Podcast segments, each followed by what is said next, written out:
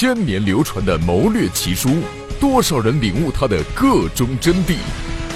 妇孺皆知的兵法经典，谁能真正的让它深入浅出？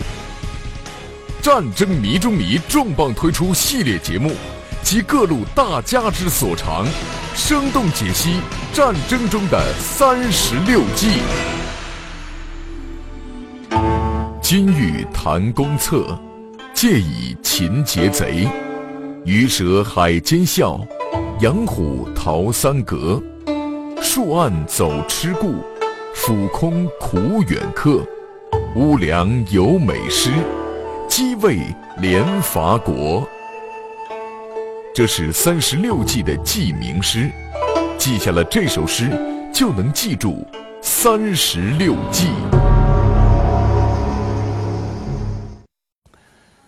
三十六计啊，是一部产生于中国古代，但是长期默默无闻、不被人们所知晓的，一直到上个世纪四十年代才被发现的。兵法奇书，薛国安，国防大学教授，中国孙子文化研究会常务理事。在这一系列节目中，薛教授将集他多年研究兵法之所长，通俗生动的为大家讲述三十六计中的制胜谋略。说起《三十六计》这本兵书的发现过程啊，还比较偶然。最先发现的这个人呢？叫苏和，人们称他为苏和先生。这位苏和先生，一九六一年九月十六号在《光明日报》上发表了一篇文章，主要介绍了发现这本兵书的过程。这过程是这样的：有一天呐，苏和先生在成都的一个旧书摊上翻阅，无意之间发现了一本。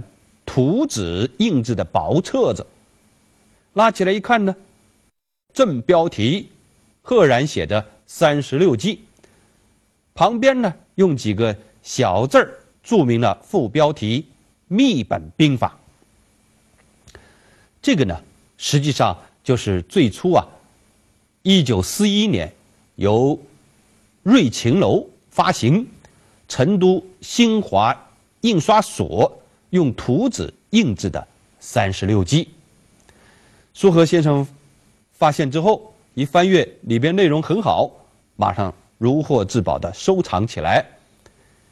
解放之后呢，他就把它交给了这个解放军政治学院。政治学院有关部门获得这本兵书之后呢，认为可以当做军事教材、军事参考书。来运用，所以啊，马上就由政治学院的出版社把它印刷出版了。此后呢，三十六计就广为流传，形成了现在通行版的三十六计本。那么今天呢，我们就来讲一讲三十六计的第二十计，也就是混战计中的第二计——浑水摸鱼。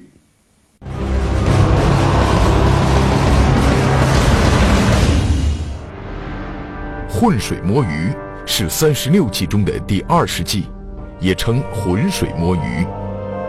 浑水摸鱼一词，起初可能是渔民们从捕鱼实践中摸索总结出来的一句经验性俗语，后来逐渐被转用到社会生活的其他领域，以致被兵家和军事指挥员们用来作为表述某种军事谋略的军事术语。原意是把水弄浑浊了。鱼儿会晕头乱窜，此时乘机摸捉，往往易于得手。比喻乘混乱之机，谋取某种意外的利益。在军事上，指有意给敌方制造混乱，或乘敌方混乱之机消灭敌人，夺取胜利。东汉末年，刘备起兵镇压黄巾起义，并参与诸侯间的混战。后来，在诸葛亮的辅佐下，势力逐渐壮大。赤壁之战后，刘备能够夺荆州、取西川，都是得益于浑水摸鱼的计谋。乘其阴乱，利其弱而无主，遂以相会入燕西。这就是浑水摸鱼之计的原文。现在呀，我们就来分析一下这句原文的意思。首先来看“趁其阴乱”，这里的“阴”就是指内部，意思是说要趁敌人内部发生混乱的时候采取行动。我们接着看后半句：“隋以相悔入宴席。”这句话呢，出自于《易经》的随卦，意思是说啊，人们应当随应天时这种自然规律去作息。比如夜间来临了，你就应该入室休息。综合前后文来看呢，整个这一句话就是强调我们在对敌斗争过程中啊。要注意利用敌人的混乱，特别是利用他们的虚弱、不能自主的时刻，使他们顺随于我们，服从于我们。根据这个意思呢，我总结出浑水摸鱼之计啊，至少有两个特征。一个特征呢，那就是趁乱。什么是趁乱呢？也就是你要利用敌人内部出现混乱，或者制造敌人内部出现混乱，抓住这种机会采取行动。第二个特征呢，那就是取利啊。我们制造混乱为的是什么？为的是营造有利的战机，抓住这些这些战机啊，去夺得胜利。那么历史上。有哪些个经典的战争战例符合浑水摸鱼这两大特征呢？接下来我们就来具体分析几个战例。在第二次世界大战的后期，德军在其阿登反击战役中就使用了浑水摸鱼的伎俩。王仲春，国防大学教授，中央国家机关宣教团外交军事组副组长，先后在美国乔治城大学。大西洋理事会和瑞典欧普索拉大学做高级访问学者和高级研究员。今天，王教授将为我们讲述第二次世界大战后期德军在阿登反击战役中使用浑水摸鱼的故事。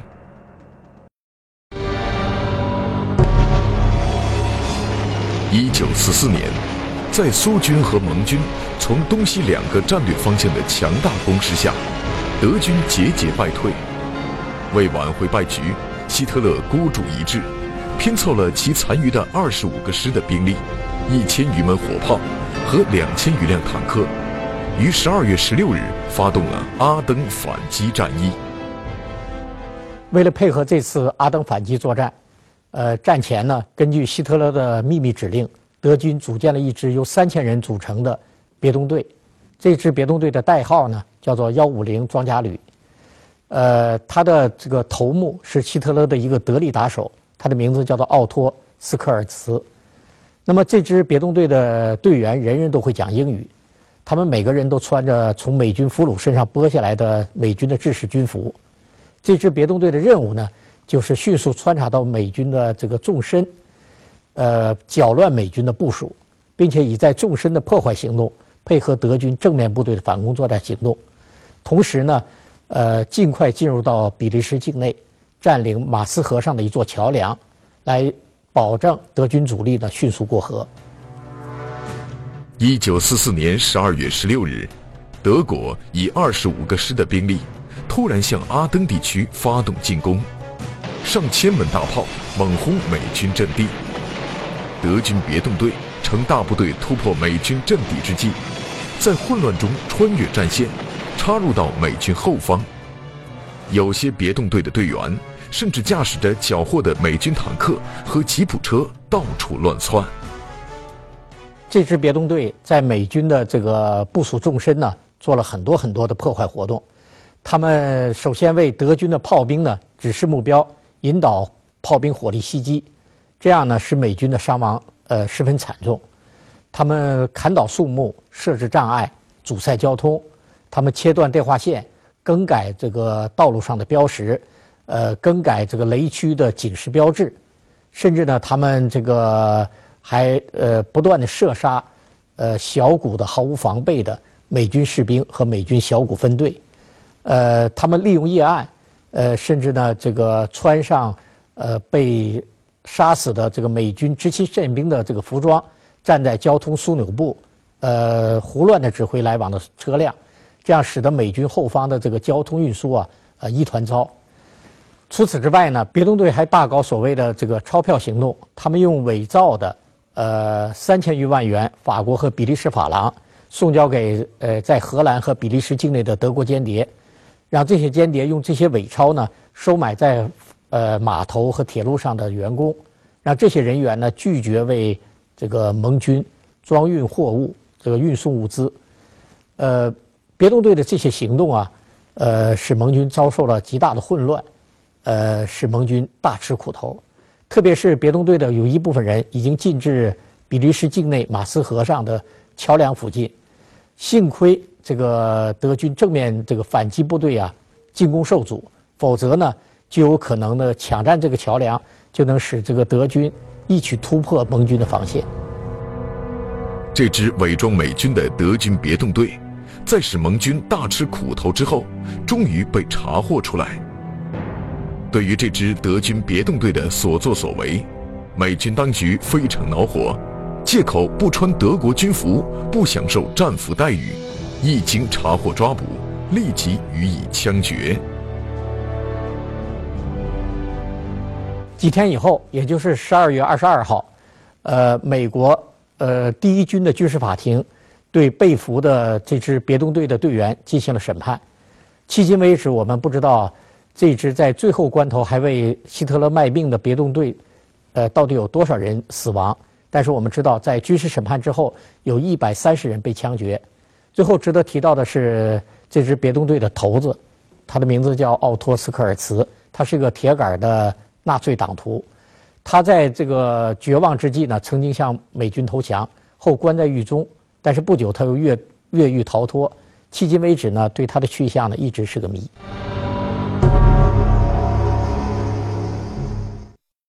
看完了上一个战例啊，我们现在就可以把其中的过程啊、内容啊，和我刚才分析的浑水摸鱼之计的两大特征做一些个对应分析，这样我们就可以进一步来理解浑水摸鱼之计的内涵了。首先呢，就是趁乱，利用德军在阿登地区实施猛烈的炮火轰击，别动队。深入美军战场上的纵深之处。第二个特点呢是取利，这别动队深入美军阵地的纵深之处之后啊，哎，到处搞破坏，从而进一步削弱了美军，为德军的这个阿登反击战役呢提供了很好的条件。尽管这个别动队啊，最终还是被发现了。但是他前期的这个浑水摸鱼之计，运用的还是有一定成效的。好，除了德军的这个别动队在阿登反击战中，一定程度上运用了浑水摸鱼之计之外，战争史上还有哪些个战例，也体现出浑水摸鱼之计的这两大特征呢？我们接着往下看。一九一二年三月十日，袁世凯窃取了辛亥革命的胜利成果，在北京宣誓就任中华民国大总统，采取的就是浑水摸鱼的计谋。张明金，军事科学院研究员，军事科学院军事历史杂志总编，军事专家。今天，张教授将为我们讲述一九一二年袁世凯利用浑水摸鱼之计，当上中华民国大总统的故事。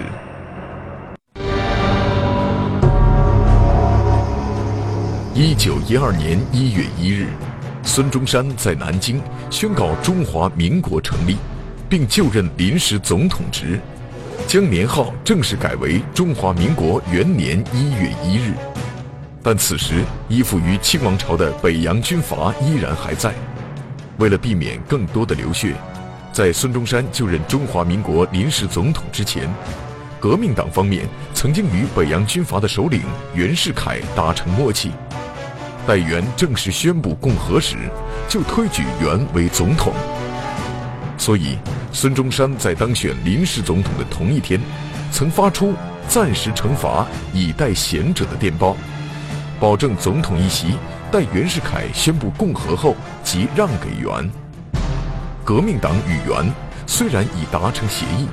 但是，孙中山就任临时总统，在袁看起来总是一件不愉快的事情。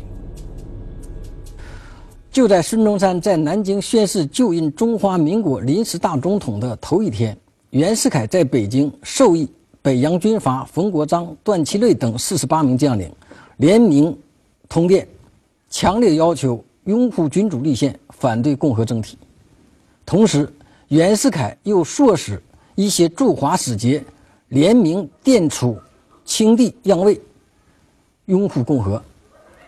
其实啊，这是袁世凯利用浑水摸鱼之际打出的两张王牌：一张是用北洋军阀反对共和政体来遏制南方革命党；一方面是用各国驻华使节督促清帝让位，威胁清政府。一九一二年二月十二日。隆裕太后在养心殿以清帝的名义发表退位诏书，大清王朝被推翻了，一个象征民主共和的革命成功了。二月十三日，孙中山遵守诺言，向临时参议院提出辞职咨文，并推举袁继任临时总统。但是他在咨文中提出三个附带条件：一，临时政府设于南京，不得更改。二，新总统到南京受任之日，本总统及国务员始行解职。三，临时参议院所制定之临时约法，新总统必须遵守。孙中山提出的这三个条件，对袁世凯来说就像紧箍咒一样，因为袁世凯知道，如果他离开北京到南方就任大总统，他会变成一个无职无权、无兵无勇的傀傀儡总统。很有可能被南方革命党人架空，因此他迟迟不肯南下。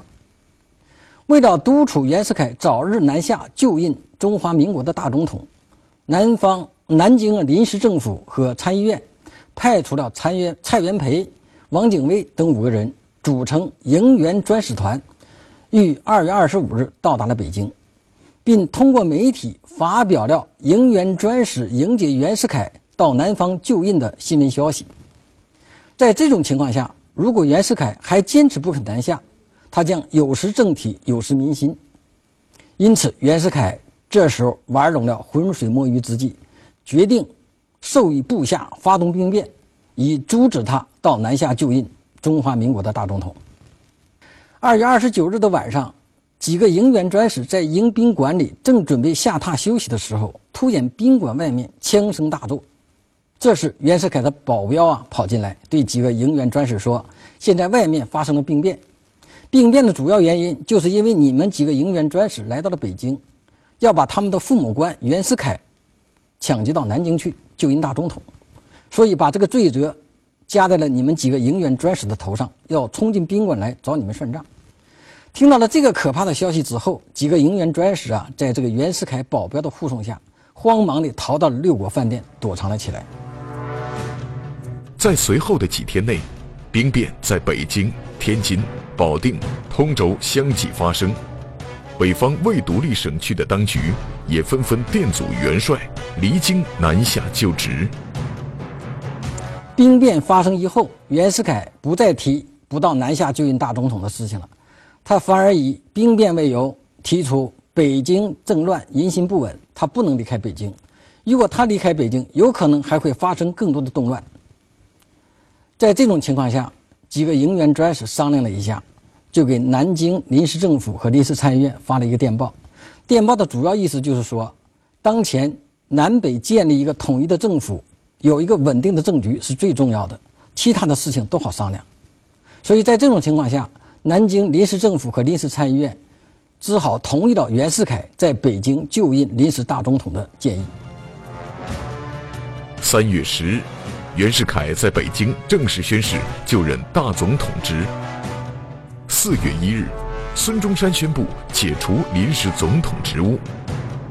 四月二日，临时参议院议决临时政府迁往北京。至此，袁世凯利用浑水摸鱼之计，篡夺了辛亥革命的胜利果实，终于当上了中华民国大总统。辛亥革命战争推翻了清王朝长达二百六十多年的统治，并由此结束了中国历史上两千多年来封建专制的制度。从这个意义上讲，辛亥革命战争是一次胜利的战争。辛亥革命战争在中国革命的战争史上以其特殊的意义而占有重要的地位。但是，辛亥革命战争的成果却被袁世凯这个窃国大盗利用浑水摸鱼之计，轻而易举的就篡夺了。从这一点来讲，辛亥革命战争的结果是失败的，留给后人的教训也是非常深刻的。它说明了在半殖民地半封建的旧中国，资产阶级的妥协和软弱，不可能领导中国的无产阶级革命取得成功，并取得自己的彻底解放。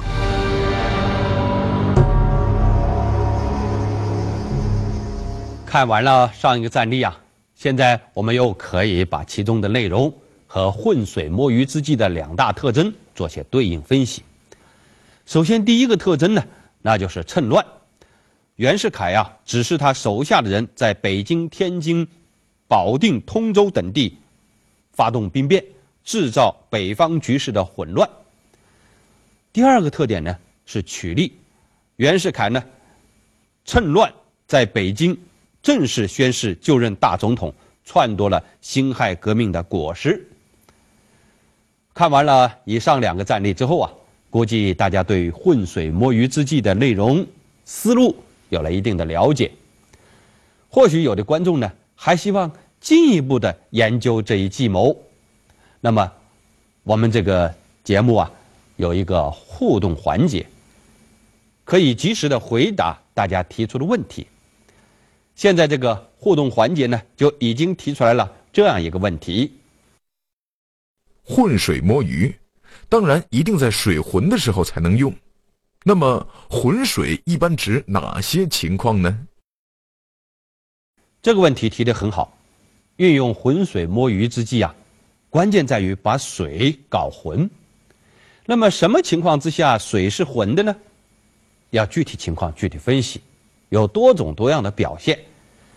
我做个简单的概括，至少有这么三种情况之下。是可以浑水去摸鱼的。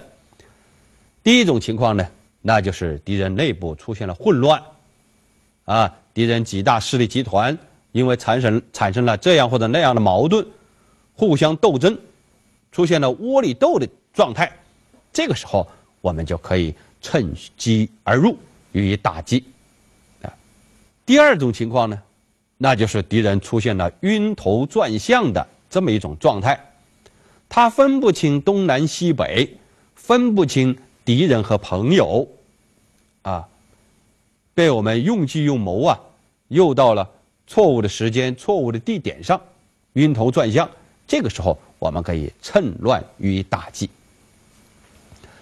第三种情况呢，那就是敌人的将领啊六神无主了，啊，所谓六神无主呢，就是。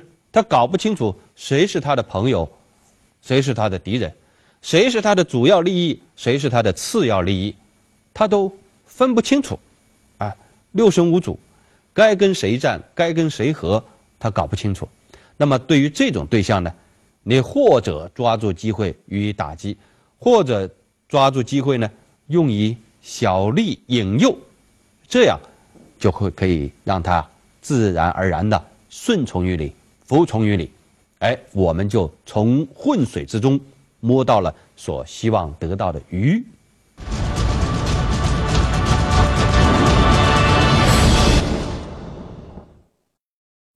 浑水摸鱼之计啊，应该说是一种乱中取胜的计谋，它的运用非常的广泛。那么最后我还想强调一下呢，运用这一计的时候，我们恐怕要注重从攻防。两个方面去思考，我们既要善于采取进攻的行动，去把对方的水搅浑，从中摸鱼；同时也要意识到，战场上往往是双方斗智斗勇，我们在把对方搅浑的同时，对方也在想办法把我们的水给搅浑。所以，从另外一个方面来说，就是我们要时刻保持清醒的头脑，不要被敌人的啊各种各种计谋给搅浑了，反而被敌人摸了鱼去了啊！所以要注重从两面来思考如何运用这个浑水摸鱼之计。那么，古今中外的战争史上，运用。浑水摸鱼之计而取得成功的战例呢，可以说是俯拾皆是啊。最后呢，我们再来看一看，还有哪些经典的战争战例，也运用了浑水摸鱼之计。一九三零年七月，红三军团取得岳阳战斗胜利后，在总指挥彭德怀、政治委员滕代远指挥下。转战至平江地区。这时，中原大战已到关键阶段，国民党蒋、冯、阎、桂四派军阀正在混战之中。红三军团得知，援助长沙地区以蒋系何健部的第四路军主力已南下至湘桂边境，追击张发奎部和李宗仁部，长沙出现防务空虚的情况。于是。彭德怀决定，红三军团沿平江、浏阳边界向长沙推进，准备乘机攻占长沙。何键为解除红军这一威胁，急调其第十九师第五十五旅从衡阳赶至长沙。七月十九日，国民党军第五十五旅与留守长沙的第十五师第四十五旅等部共七个团，由长沙逼近平江地区。二十三日，国民党军先头第五十五旅孤军深入，进至进坑。二十五日，红三军团首先向第五十五旅发起迅猛攻击，歼其一个团，余部逃向金井。红军乘胜追击，又歼灭敌第四十五旅大部。接着，红军渡过浏阳河，一举突破国民党军已败退部队及新调部队设置的沿河防线。并乘其溃乱之际，于午夜攻占长沙。长沙战役取得了巨大的胜利，这是红军在土地革命战争时期第一次，也是唯一一次的占领省会城市。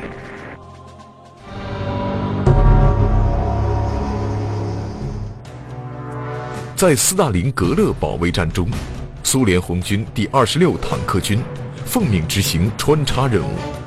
途中，罗金少将对大家说：“目前，德军正在从贝列拉佐夫斯基附近向顿河方向撤退。我们必须连夜抢占顿河大桥，切断敌人的退路，为全歼德军寻得战机。我已经考虑过了。现在德军战场十分混乱，我们派坦克公开通过敌人防御区，不会引起敌人的特别注意。”一九四二年十一月二十二日凌晨三时，罗金少将命令先遣部队上百辆坦克，打着雪亮的车灯，在公路上摆开正常的行军纵队，浩浩荡荡地穿过德军防御区。到凌晨四时，前方出现了德军的一个哨卡，几名德军上下摇摆小旗，示意坦克部队停车检查。走在前面的苏哈格夫团长从容地打开舱盖。用手指了指身后长龙般的坦克部队，高声地用德语喊道：“前进，前进！”这几名德军见这些坦克列队整齐，大模大样地开着车灯，断定是自己的坦克部队，便挥旗放他们通过。